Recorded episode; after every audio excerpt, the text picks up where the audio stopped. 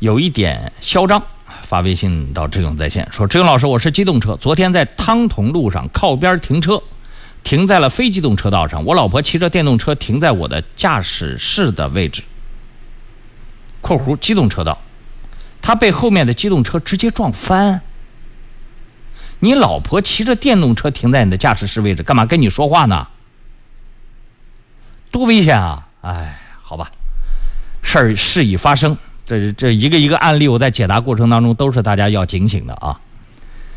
呃，现在他骑的电动车被后面机动车撞翻之后，电动车又挤到了我的车。现在交警定责是后机动车主责，电动车次责，我无责，责任认定有误吗？嗯，基本问题不大，因为电动车在机动车道上，给他定一个次要责任，应该是情理之中的啊。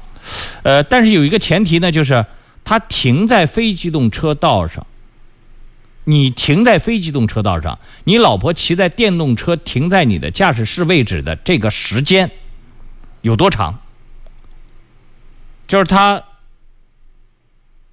前后一秒钟，那可能定次责没问题。如果已经在这儿停了有大白天的啊，比如说大白天，在这儿停了有好几分钟，你们聊了半天了。那个车，他远远的，他应当能看到你老婆骑的这个电动车就在机动车道上，但是他疏忽大意了，没有看到，或者脑脑子这个想别的事儿的，撞了你骑电动车的这个人。如果这种情况下的话，定一个非机动车，非呃这个给你老婆定个无责，给他定个全责也是有可能的。但我猜测啊，你老婆可能当时是突然。